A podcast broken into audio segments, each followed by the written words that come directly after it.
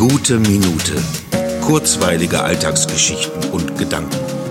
Mein Name ist Matthias Hecht und jetzt geht's auch schon los. Wenn man so aufwacht und man seinen Arm kaum bewegen kann, weil dann die ganze Schulter wehtut, weil man irgendwie schlecht gelegen hat im Schlaf, oder wenn man etwas hört oder sieht, wo man nicht glauben kann, dass das jemand wirklich ernst meint, oder wenn draußen jemand im parkenden Auto sitzt und so laut mit seiner Freisprecheinrichtung telefoniert, dass man meint, sein Gesprächspartner sitzt neben dir.